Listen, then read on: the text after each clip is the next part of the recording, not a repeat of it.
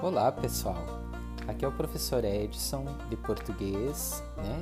Primeiro eu gostaria de saber como que vocês estão lidando é, com essa situação de quarentena, né? Desejar que todo mundo esteja bem, que todo mundo esteja se cuidando e anunciar que nós teremos aí uma série de podcasts, né? Usando essa ferramenta para divulgar alguns conteúdos para vocês, para entrar em contato com vocês, tá?